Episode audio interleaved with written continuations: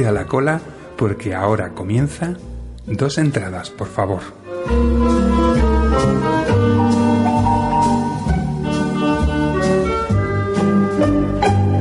Tu programa de cine en Anda Onda Lerma.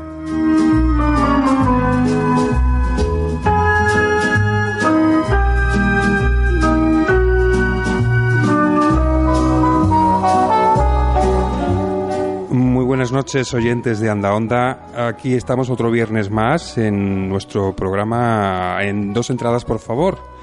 Y no, no olvidéis llamar en cualquier momento. Cualquier duda que tengáis, consulta, eh, recordarnos una película, eh, la que hayáis visto, que os ha impactado y que, y que queréis contar y compartir con, con nosotros.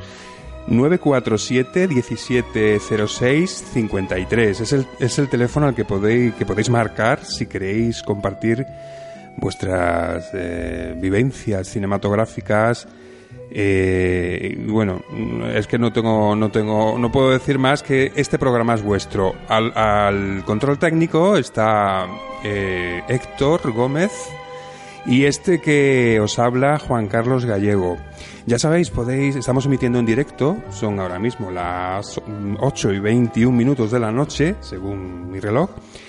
Y bueno, pues aquí estamos con todos vosotros, otro, otro día más, eh, otro viernes más, con un montón de cositas que, que os tengo preparadas. Ah, también estará José Eduardo, a nuestro colaborador, nuestro colaborador que, que viene a contarnos, luego un poco más tarde vendrá a contarnos aquello que, que pasa por, por, su cabeza. Es un curioso, es un curioso y busca, busca información y nos trae pues todo, todo el cotilleo, todo el chis, eh, los, las anécdotas curiosas ¿no? que pueden ocurrir en el cine. Y bueno, amantes del cine, oyentes de Anda Onda Lerma, aquí comienza dos entradas, por favor.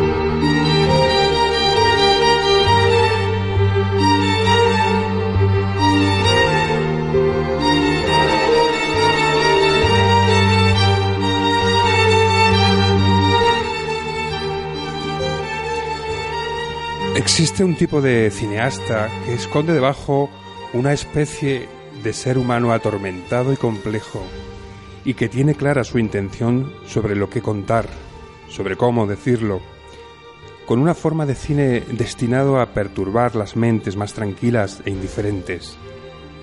Creadores semiperversos que viven creando un guion eh, para incomodar eh, sensibilidades no se puede catalogar como cine de terror, así como, como no tiene que ser necesariamente gore. es un arte de cine que va más allá de un género limitante. Podríamos llamarle cine extremo o provocador. Tal es el caso del director Darren Aronofsky, que en sus pelis observamos un discurso controvertido y un contenido cargado de inquietante incomodidad y personajes extremos, eh, como vimos en Requiem por un sueño del año 2000 o en El Cisne Negro del 2010, película en que se muestra una relación tortuosa entre madre e hija, singular donde las haya, que provoca a esta última superarse y autoexigirse tanto que... No, no voy a expoliar. Solo diré que Natalie Portman brilla por su, su interpretación. En 2017 creó Mother, inquietante thriller cuyo guion apela a un estado alterado de la conciencia. Por tanto, hay que estar muy despierto para entender la trama o esforzarse por sustraer el argumento encriptado en ella, que solo de la cabeza de un genio puede salir.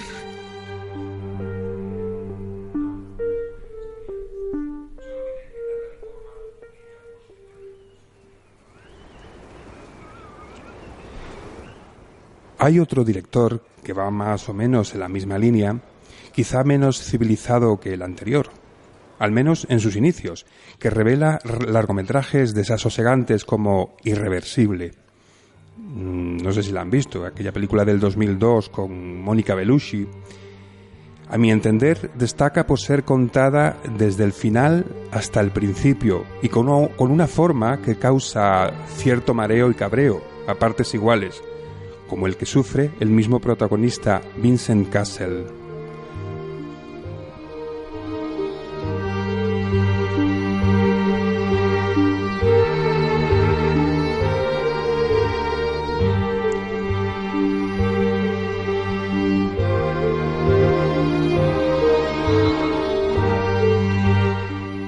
El director Lars von Trier, amante de la polémica, desde tierras danesas también puso su granito de arena en este circo de la provocación, con películas como Bailar en la oscuridad, en la oscuridad Anticristo o Nymphomaniac, volumen 1, volumen 2, o su última creación, La Casa de Jack. Esta sí podríamos catalogarla como un poco más gore o quizás más, más atrevida en cuanto a la sangre, porque relata la, la, la historia de un asesino o un psicópata, ¿no? Y cómo es su día a día y cómo se, se, desenvuelve. No podemos olvidarnos de Michelle Haneke con aquella película El pianista, la pianista, la pianista que es la relación entre, entre una eh, Isabel Hooper hace de hace de una trabaja como su personaje es una pianista que es un poco eh, mm, extraña, ¿no? Su forma de, de comportarse es un poco extraña, que también vive con su madre y se enamora de un alumno con el que mantiene una relación un poco salvaje y extrema, ¿no? O sea, eh, tienen unos gustos, ella tiene una forma de, actuar, de, reaccionar un poco exagerada. Y el vídeo de Benny, que es una película que a mí me impactó porque eh, cuenta la historia de un adolescente de clase media alta, inocente aparentemente, pero que de repente eh, tiene unos gustos eh, un poco fuera de lo normal. Y de hecho le gusta grabar con, con la cámara, graba a sus amigos, a su tal, y hay cierta, cierta perversión o pulsión perversa en, en la curiosidad o en la mente de este joven, este adolescente que a priori puede parecer inocente. Este es el cine de sacudida, Mm, nuestro cerebro no sale igual de la sala después de ver una de estas películas.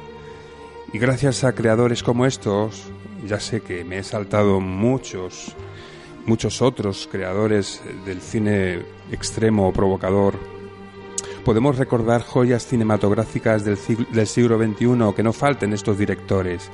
No es un cine a media tinta, o dejan todas sus vísceras o nada.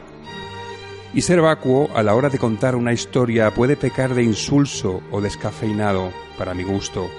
Si no pasa sobre ti como una apisonadora, es una película perdida.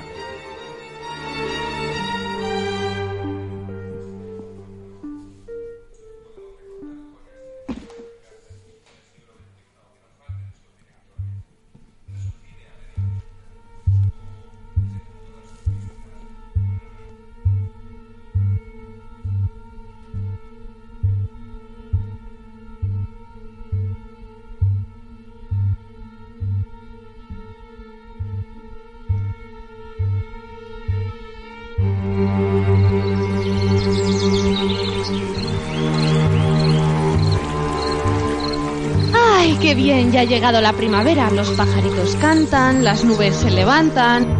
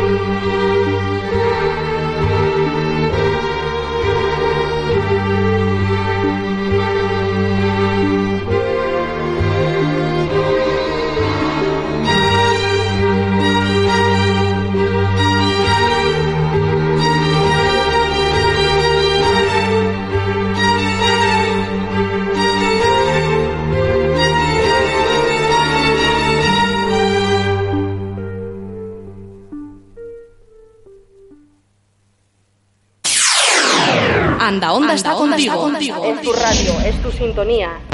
En tu casa, en tu coche. Anda Onda Lerma. Síguenos en Facebook.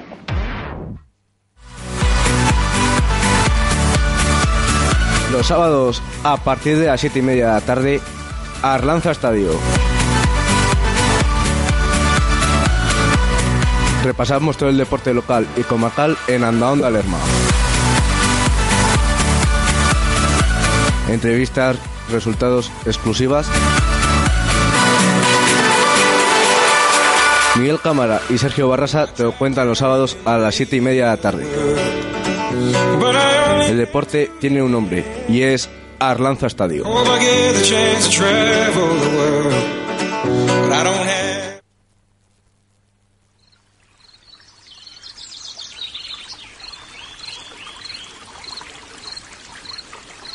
Qué bien! Ya ha llegado la primavera. Los pajaritos cantan, las nubes se levantan. Espera, espera.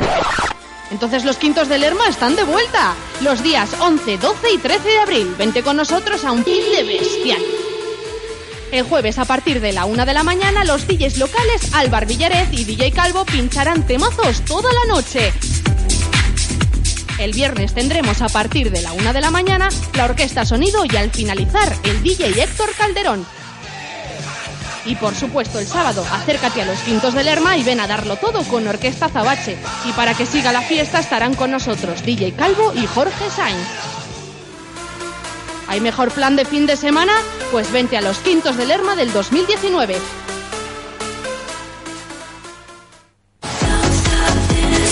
Cada viernes a las once y media de la noche comienza el fin de semana en Anda Onda Lerma con el Don't Stop Dancing, las novedades del dance, los número uno, las sesiones non-stop y sobre todo mucho ritmo. Recuerda, cada viernes a las once y media de la noche con José Antonio Castillo, dos horas con el mejor dance en Anda Onda Lerma y en andaonda.es. Don't Stop Dancing. Si no te gusta, te devolvemos el dinero.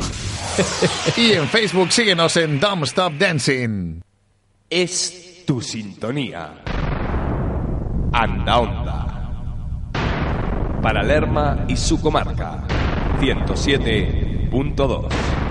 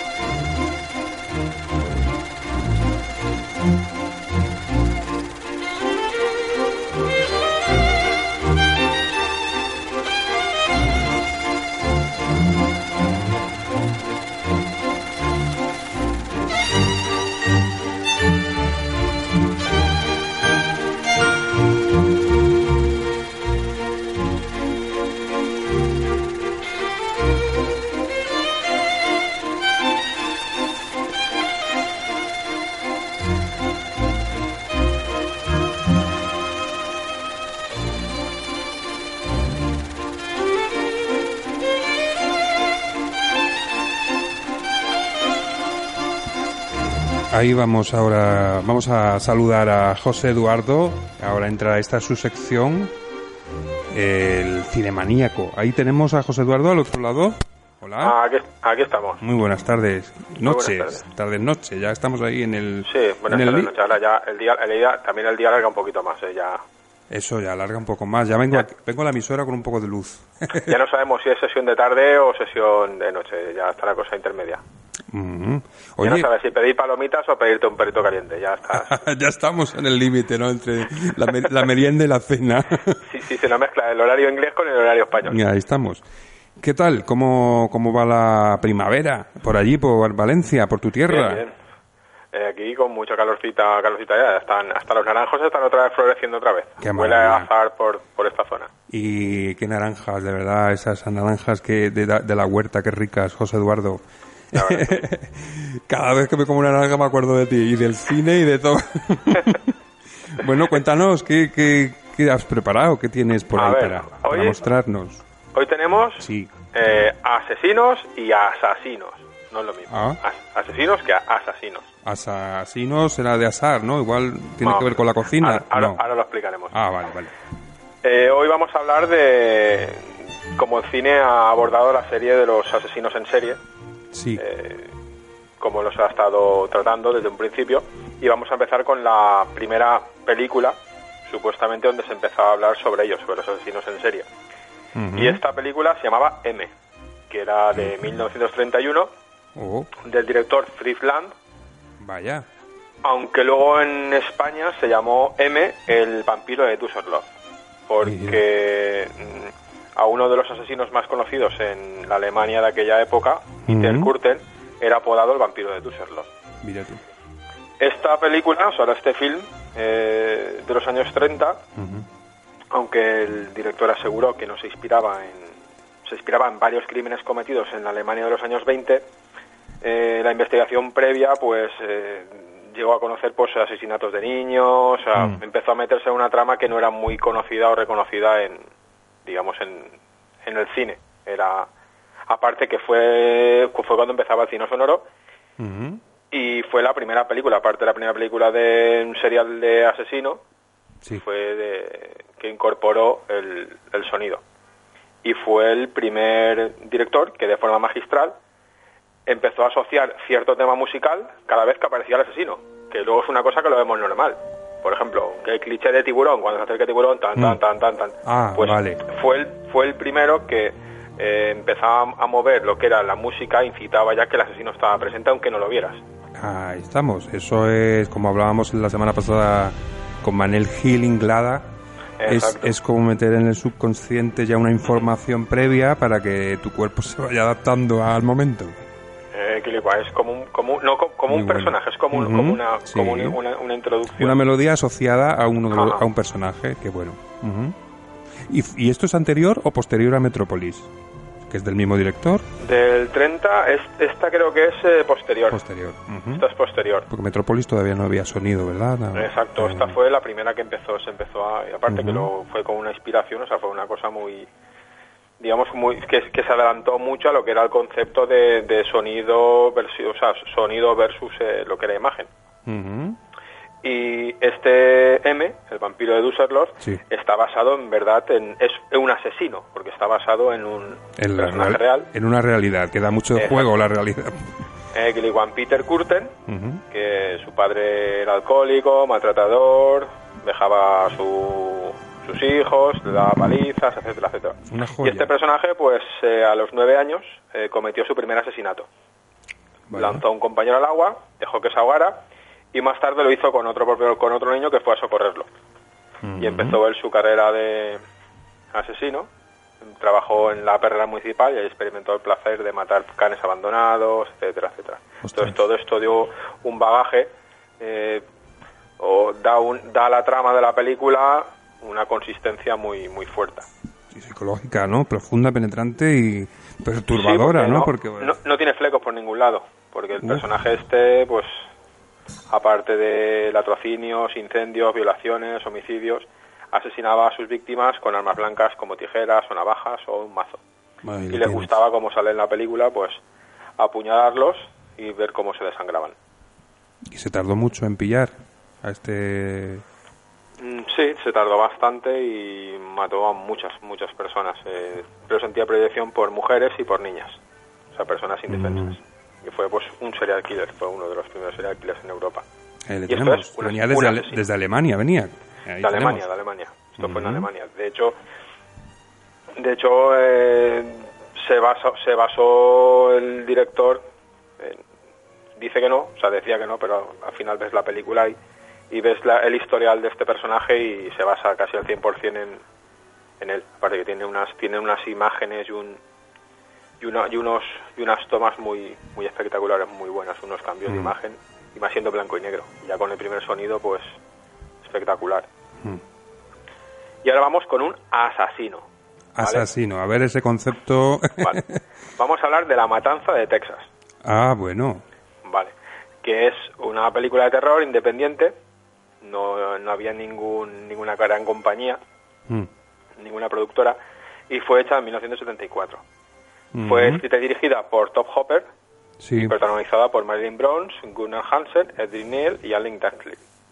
La historia muestra a dos hermanos que viajan junto con sus amigos a Texas, simplemente con el objetivo de vi- revisitar la tumba de uno de sus familiares. Mm. Según, porque habían oído que la tumba de su familiar pues había sido profanada. Ah. Y allí, pues, en el trayecto, pues son atacados por una familia de caníbales. Eh, de aquí todos, eh, todos escuchamos de esta película, cuando ves la matanza de Texas, en sí ya oyes la motosierra, ¿no? El tío con la little face, que Sí. significa, significa eh, máscara de, máscara de cuero, que iba con una máscara hecha con piel, con piel humana, va con, la, con el motosierro, que por cierto al director se le ocurrió cuando estaba en una cola muy larga en una tienda comprando, y pensó, uy, ¿cómo podría llegar el primero? Y se le ocurrió, pues si yo tuviera una sierra eléctrica, llegaría enseguida a la caja.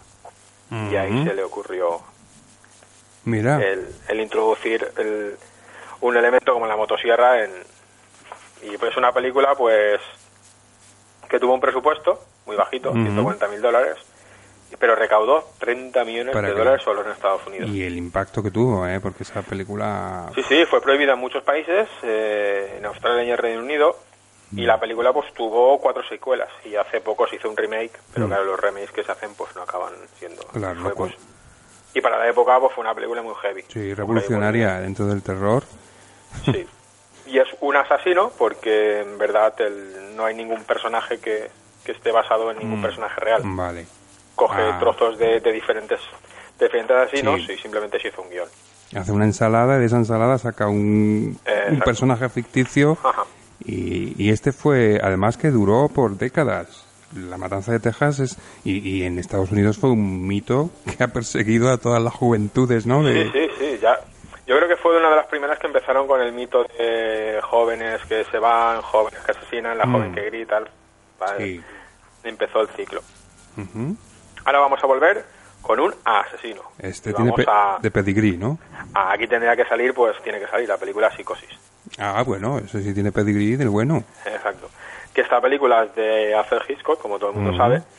Eh, lo que no sabe que poca gente sabe que se empeñó hasta las trancas para producir la película, porque de hecho en sus primeras películas Alfred Hitchcock eh, se empeñaba siempre todo el dinero que tenía y el que no tenía para, para producir sus películas.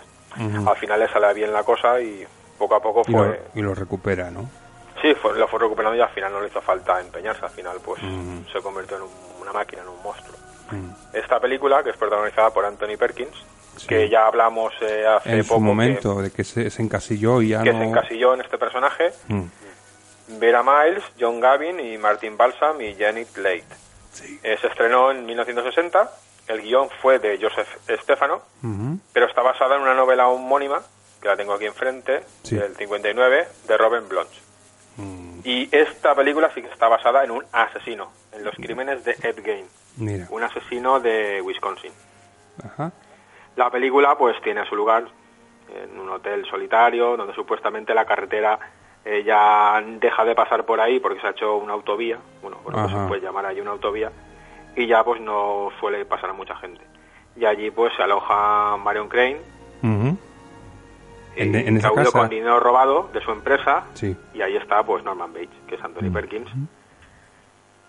Y a partir de ahí pues empieza pues las matanzas y todo el rollo. Hoy en día yo creo que está considerada, o a mí es una de Hitchcock, es una de las películas que más me gusta. Mm. Ah, Yo Tiene creo que es una obra maestra, ¿eh? Aparte que tiene, tiene un componente sexual de fondo, Sí. siempre sale la eterna rubia, Hitchcock siempre estaba fascinado Mm. por las rubias, siempre salían rubias. Era, sí, sí, siempre, no, siempre buscaba rubias, tenía obsesión. Mm. Y tras la muerte de Hitchcock, por ejemplo, en el 80, pues eh, se hicieron tres secuelas y un remake, Mm. incluso series para televisión, pero no, como la primera, pues ninguna. Y el asesino Ed Gein, nos Mm. sonará a todos, eh, porque era un tipo normal, un tipo corriente, que no simplemente estaba obsesionado Mm. con su madre, su madre eh, era una luterana que digamos que lo tenía para que no pecara ni hiciera nada, pues lo tenía sojuzgado. Mm. De hecho se dice que fue el primer asesinato que hizo fue matar a su hermano, Mira. lo quemó y a partir de ahí pues empezó un- una matanza muy exagerada. Primero empezó desenterrando cadáveres Ujú. y cuando entraron la policía, porque primero mató a una camarera y luego mató a una ferretera, y ahí al final lo cogieron. Y cuando entró la policía, pues descubrió con las linternas que tenía eh, cabezas por todas las partes, colgadas por las paredes como si fueran trofeos, Mm.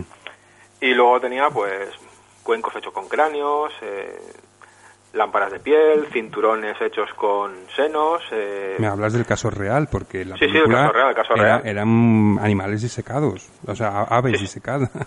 Sí, sí, tenía leotardos hechos con vaginas. eh, los cordones de la ventana para abrir y cerrar las persianas estaban confeccionadas con labios. Uh, O sea que era un, un asesino eh, en toda regla, vamos, en serio. en toda ¿no? regla, en toda regla. Y, Y, fue pues... y no y- olvidemos la, la, la gran obra maestra, la música de Bernard Herrmann, que es extraordinaria Sí, sí, en esa sí. película. Y de, y de hecho este personaje, que de este personaje también en film se utilizó para hacer psicosis y se cogieron partes de Buffalo Bill de la película del silencio de los corderos Ah, ves. a mm, la digamos que la historia de que el personaje va buscando piel para hacerse un traje de mujer Mm. pues está sacado de este personaje Claro. y es un asesino real que está basado en que luego hurgas un poco en su historia y pues alucinas porque porque ves que la película tiene esa consistencia porque hay ese argumento esa base esa base potente potente y ahora, y ahora pasamos a su, su reflejo, que es un asesino. Pasamos a la saga de Viernes 13, que también, Ah, que es lo que hablábamos antes, que es una, una coletilla del, de la matanza de Texas. Y aquí pues tenemos a la figura de Jenson Wars, que nunca muere, la pueden hacer mil perrerías que nunca muere, sale con la máscara de hockey.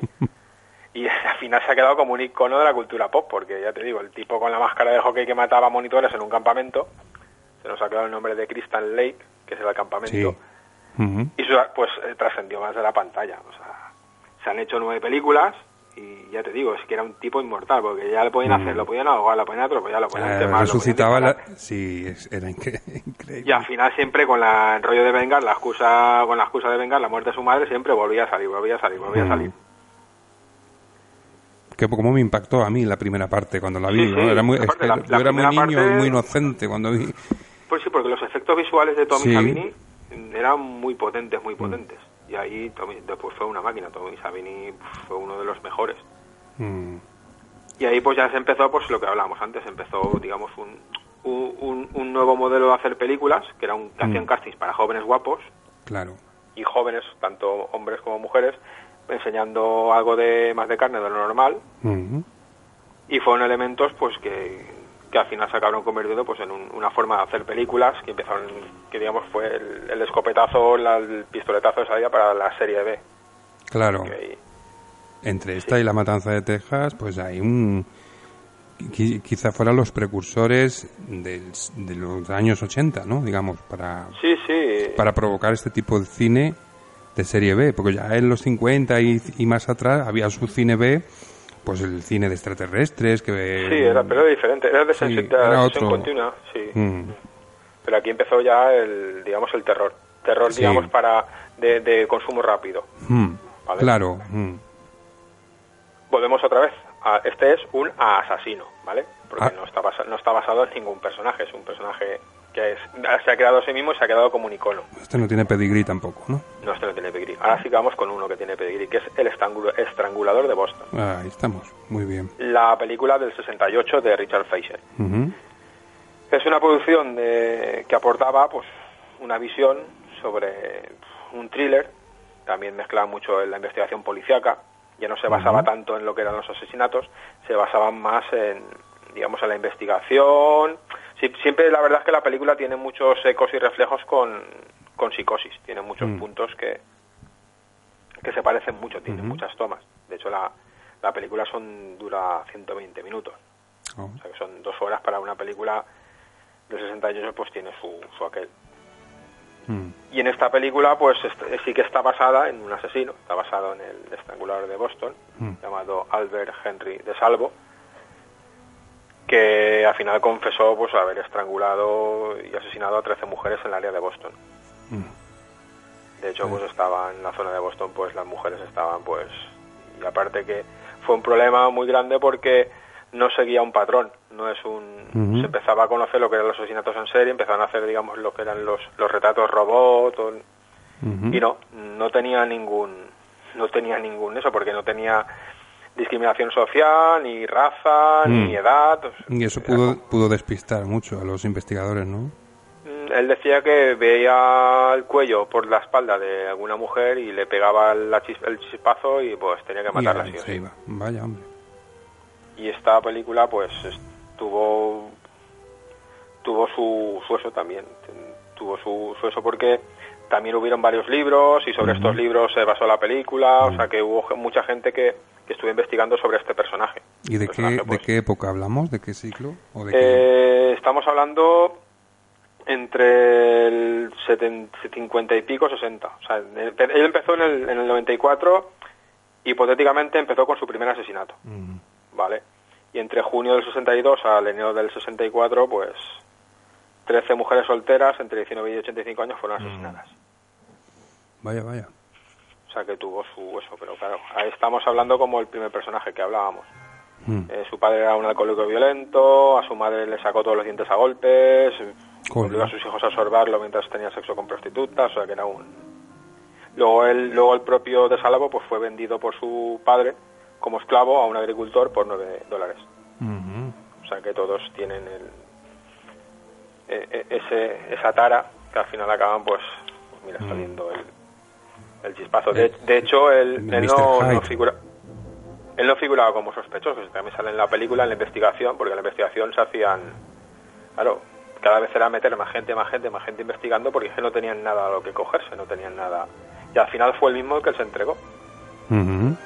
Fue a un fue a un este a un, un psicólogo y dijo lo que pensaba que era y no sé si pues empezó a hablar, hablar, hablar y y ahí y este sí que es un asesino. Asesino. Vale, y ahora vamos a su asesino. Vamos a hablar otra vez de otra serie, Halloween.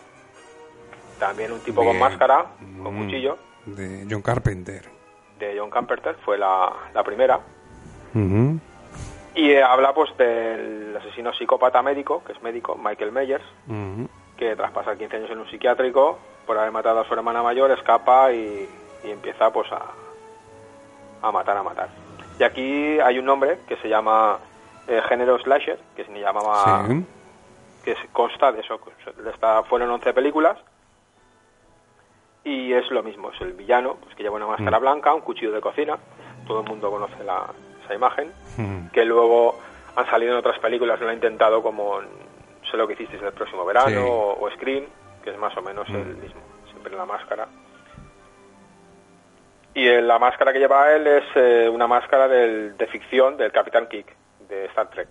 Es- la máscara Ah. esa que lleva blanca es, es una copia, Viene de ahí. viene de ahí. Vaya. La primera película fue, ya has dicho tú, dirigida por John Carpenter y costó solo 325 mil dólares. Un presupuesto bajísimo, bajísimo, bajísimo. Madre mía. Claro que también los personajes eran muy desconocidos. Y la película pues, fue un pelotazo. Fue un Sí. La verdad que pelotazo. sí lo de fue. hecho, esta, este, esta semana no nos sale nuestro querido amigo Kubik, pero nos sale Christopher, Christopher Lee, porque Christopher Lee y Peter Cushing fueron, Mm. les querían dar el papel de Lomis, que era el que interpreta al doctor, pero se negaron, dijeron que no, declinaron hacer la película. Luego Christopher Lee dijo que había sido un gran error en su carrera el haberlo, haber rechazado este este papel. Claro. Y aquí, pues, el- en esta película, pues, es un asesino porque no se basa en ningún en ningún personaje. Mm. Aquí sí que sí que podemos recordar también, aparte de John Carpenter, pues podemos recordar a Jamie Lee Curtis. Jamie Lee. Curtis, sí, ahí fue donde se la descubrió por fin. Eh, exacto. Y menudo, menuda carrera mm, tuvo después, ¿no? A, a nivel actoral. Sí, sí, a Gracias partir a de eso. ahí, Sí. a partir de ahí lo que dice, según sus palabras, eh, dijo que empezó enseñando mucho eh, para seguir su carrera, conforme la que dije ella, eh, fue tapándose más y acabando su carrera no tuvo más remedio que volver a enseñar otras cosas, para Ujú. que fue cuando se empezó a hablar de- del sexismo y tal y cual, que se metió también con esa bandera Mm. y empezó a hablar de eso, que en un principio para subir tenía, que tenías que enseñar, luego Claro. cuando tenías, digamos, tu caché ya enseñabas lo que querías o tapabas, Claro. Al gusto, bueno. de, al gusto de los productores, ¿no? Exacto, exacto, así, así funciona. Y esta serie, pues, está basada en 11, en 11 películas, tiene la saga. Ah, sí. Y ahora, ya que siempre vamos fuera, vamos a hablar de un asesino español. La película de, de Paco Plaza, Sí. de- interpretada por José Luis López Vázquez, la de Manuel Roma Santa. Que es el, Sí, sí. oh. caso el, el único caso documentado a escala mundial de licantropía, o sea, de hombre lobo Ujú. clínico. Sí, señor. Eh, hizo, tuvo hizo, bueno, asesinó 13 personas y, y el personaje este, pues, eh, fue juzgado, fue internado en un psiquiátrico y iban a asesinarlo y al final, un, por mediación de la reina inglesa, eh, dijeron que no lo mataran porque querían estudiarlo. Y esta película, pues, está tiene su punto porque José Luis López Vázquez le vemos su, su virtud dramática, su parte dramática que no que no fue muy explotada. La verdad es que no fue muy explotada y la verdad es que es un peliculón. A mí me- esta película me gustó, la he visto un par de veces, está, Mm. está, está muy bien porque el ambiente, el atrezo y todo está, está muy, muy, muy logrado. Y ahora nos vamos con un Bueno, asesino. Antonio Mercero, perdona, sí que explotó un poco ese lado suyo dramático en la cabina. Sí, la cabina, pero tenemos la cabina y Y poco más, sí. Y poco más, Es cierto, han, más. han abusado demasiado de su Vix cómica. Ahora te- le pasó lo mismo que le pasó con Alfredo Holanda. Alfredo Holanda, Sí. situando el mágico bosque habitado, Mm. animado, pues O Los Santos Inocentes, Los Santos Inocentes. cuando empezaron a venir directores que tenían otros intereses, afortunadamente, y rescataban, Desgra- desgraciadamente cuando reciclaban actores antiguos y actrices antiguas para traerlos a la actualidad y, y darles otro cariz. Eso, Sí, ahí sí que Eso era... es de agradecer. encasilla- Mm. Encasillamiento sí, sí, porque sí, porque no, no había otra... era el cine de entretenimiento, por, porque sí, exacto, era, en la era época cine de franquista. entretenimiento, eh, Quilicua, exacto. Y ahora nos vamos a ir, también uno menos conocido, Sí, es Freddy Krueger. Este Bueno. sí que es un asesino. Freddy Krueger. Uy, se me había ido un- por un momento la, la, mente a Freddie Mercury. Es pesadilla, pesadilla en el Street, que es la- película. Sí, que este personaje también tuvo su boom, tuvo su pelotazo y fue, fue muy impactante cuando salió. Mm. También tuvo, creo que son seis, seis secuelas. sí. Y esta película, pues, pues ya me- maneja, pues, eh, a partir de ella se escapa todo. Ya, ya pasamos de lo que son los personajes de, de asesinos en serie, que son jovencillos y tal, y van con máscara y tal, ya pasamos a, a otro, a otro plano.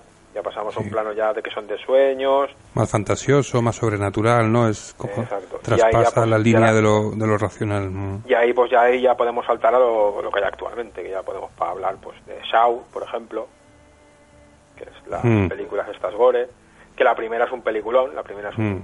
tiene su punto, tiene su punto, y luego las demás pues es simplemente sangre por sangre. Sí, la primera, de, de hecho, abrió como otro modo de cine de terror, ¿no? Que era el, el cine inteligente, ¿no? El de estrategia. Hay que, hay que desmadejar una madeja y, Sí. y ir siguiendo. Por este, cierto, pues, el director de em, eh, Pesadilla en el Street es Wes Craven. Wes Craven, sí, que Wes es el director de Scream y toda, que volvió con Scream en los 90 Sí, sí, o en el 2000. No, en los 90, ¿no? sí, en los 90, eso fue en los 90, sí. Pues volvió otra vez a, a la carga. Yo me acuerdo del estreno porque yo me compraba la revista de cine Fangoria, que aquí, bueno, o sea, en Estados Unidos creo que Sí. funciona. Y aquí hubo, creo que un par de años estuvo publicándose. Y al final, pues se dejan de publicar, que era muy sabrosa porque hablaba de todo lo que era cine de terror, ciencia Mm. ficción. Y después ya pasamos a, a diferentes películas que se nos han quedado pues en, en la mente. Por ejemplo, tenemos Henry, retrato de un asesino, que sí, que ahí sí que está basado en un caso real Sí. y tomaron como inspiración pues las confesiones de Lucas, que pasó de, de reconocer 60 crímenes a 3.000, Uh, que es la historia de Henry Lucas y que es una película pues un acercamiento verídico pues simplemente pues a un psicópata. Y su mecánica de selección de víctimas, o sea que es una cosa ahí te metes, intenta meterse en lo que es la mente del asesino. Lo mismo nos pasa también en una película que está basada también en hechos, o sea, en un asesino real, que es Zodiac, El asesino Mm. del Zodiaco, que aún no se sabe verdad quién fue. Mm. Luego tenemos la película Seven, Sí. que también está basado en un asesino real, cogiendo trozos. Mm. Luego tenemos la película, que también es un peliculón, de la de Monster, Ujú. donde ahí ya el cambia de rollo, es una mujer la asesina, Mm. que es también una película muy, muy buena. Con la Y Charlize Theron, ¿no? Totalmente Sí, trans- sí, Charlize Theron, transformada en un Que ser... que no, no, yo, la verdad es que no la conoces, si no sabes No. quién es, luego ya con la mirada y tal sí que la captas, pero hace un Mm. trabajo salvaje y bestial. Una película muy, muy buena. Y luego ya películas eh, que están que no se nos han quedado, que están basadas en asesinos, pues tenemos American Psycho, que está basada en un libro, un- eh, está basada en una novela Ujú. Sobre los años 90 de los yuppies que Mm. le dan a todo y el, el último salto que tienen pues el, el asesinato asesinar para para ponerlos que les suba la adrenalina Mm. luego tenemos también una película basada en un superventas que es uno de los libros que más se venden todos los años que es la del perfume Sí. la versión que se hizo de cine es muy buena y el libro es extraordinario y luego tenemos la, a, la, eh, la- a la caza que también es una película sobre asesinos. Y todo esto, pues el cine pues siempre intenta jugar eh, sus dos bazas. Con, cuando ves una película de un asesino real, pues la ves muy... mm, Lo que hablábamos antes, se ve que la trama es muy muy sólida. Mm. Y luego tenemos pues el asesino de que se ha quedado como asesino de, de cabaret, que es pues el sangre por sangre. Yo creo que la, la, digamos, cuando se basa en una historia verídica ya hay, hay una base dramática real que, que si, si esa base eh, no, no, no le da sustento a, a la, a la historia o a la, a la trama, mal vamos. Es- quiero decir que eso inquieta, ¿no? El hecho de que tú sabes ya como el, el- el carnicero de Rotterdam, ¿no? No sé si has visto esa película, que está basada en un hecho sí, sí, lo real de, un- de un, de un chico que era eh, caníbal y comía y contactó con, con alguien para comérselo, vamos. Sí, sí, sí, sí. Y, y sa- y pensar que eso puede ser real, que puede ser tu vecino, que puede ser alguien que tú normalmente lo ves, que socialmente se, se, se, se sabe manejar y no, no sospecharías nada y detrás, sin embargo, hay un...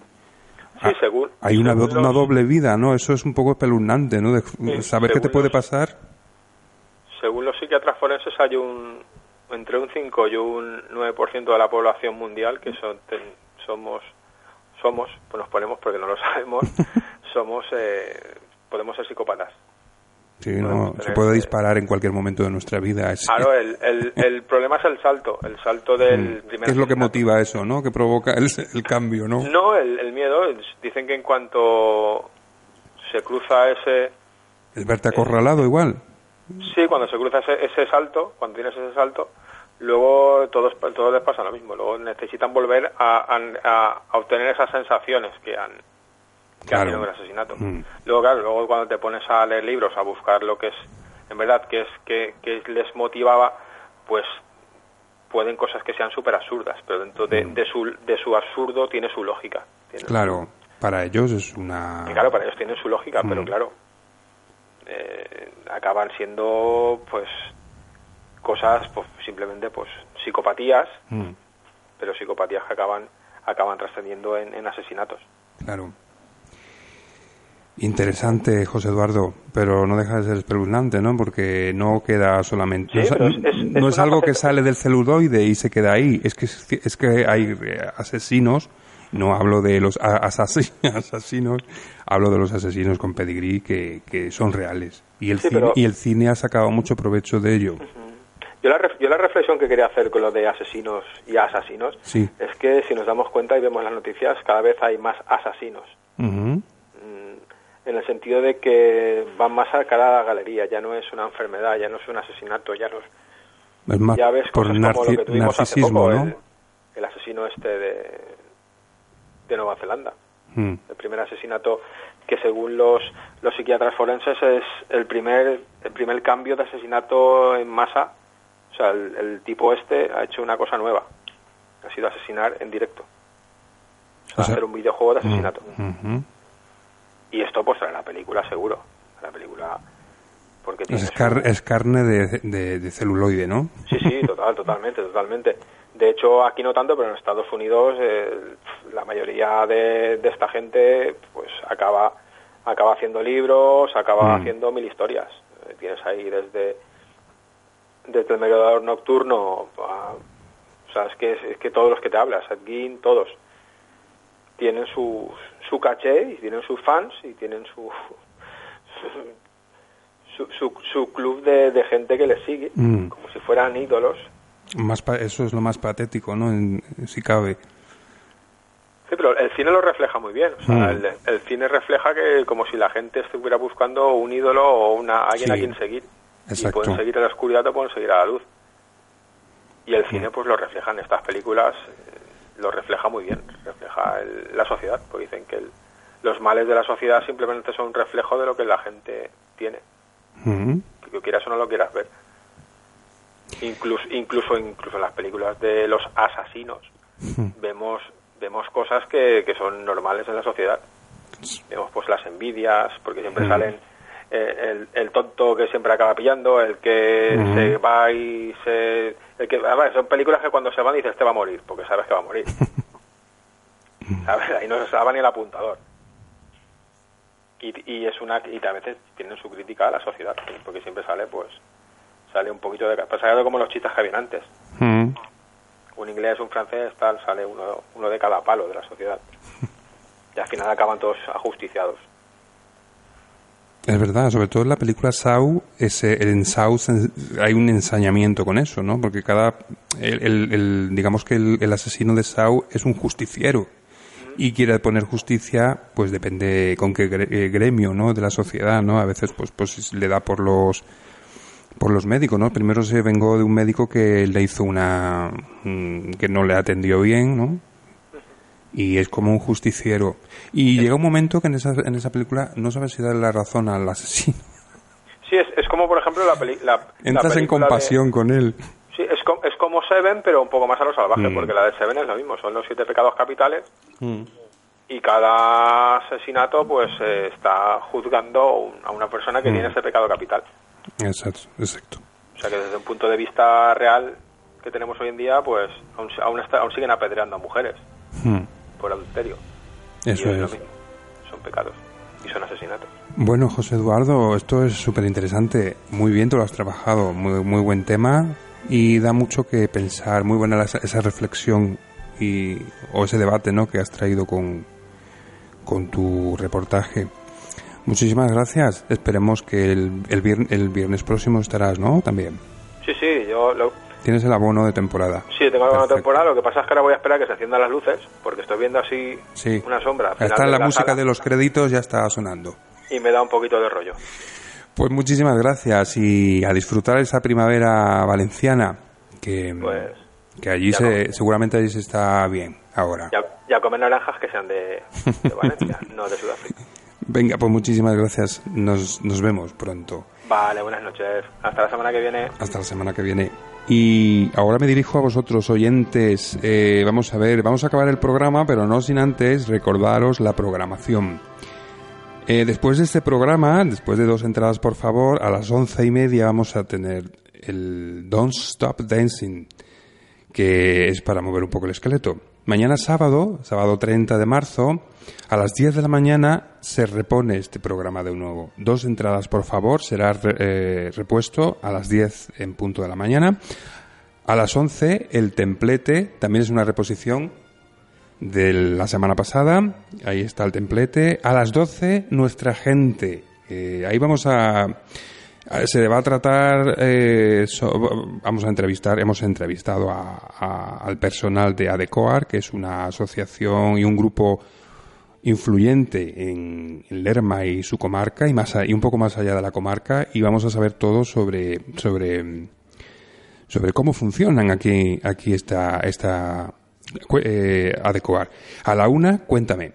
Am, a cargo de Héctor Gómez, él va a presentarlo, cuéntame, y ese programa es un programa que puede interesarte porque ahí, ahí, ahí está el pueblo. Puedes llamar para una queja, para una sugerencia, puedes llamar para dedicar un tema, puedes, lo que quieras. Este es tu, ese va a ser tu programa también. A las 16.45, Lermeño versus venta de baños. Aquí hablamos de fútbol. Eh, el- ya veis la variedad que tenemos de, de programas en, Anda Onda. A las ocho y media, Emotion Radio Show. A las once y media, No te duermas, que también es, es trata de música, de no quedarnos dormidos y de seguir la programación de esta emisora, tu emisora local, Anda Onda Lerma. Muchas gracias por habernos acompañado y tenemos que acabar, se acaba, es una pena. Bueno, espero que el contenido eh, les haya entretenido por lo menos y les haya hecho pensar un poco o, o nada, da igual. Con que te entretengas y estés ahí al otro lado escuchándonos, a mí me vale. Juan Carlos Gallego y Héctor Gómez nos despedimos hasta el próximo viernes. En dos entradas, por favor. Adiós.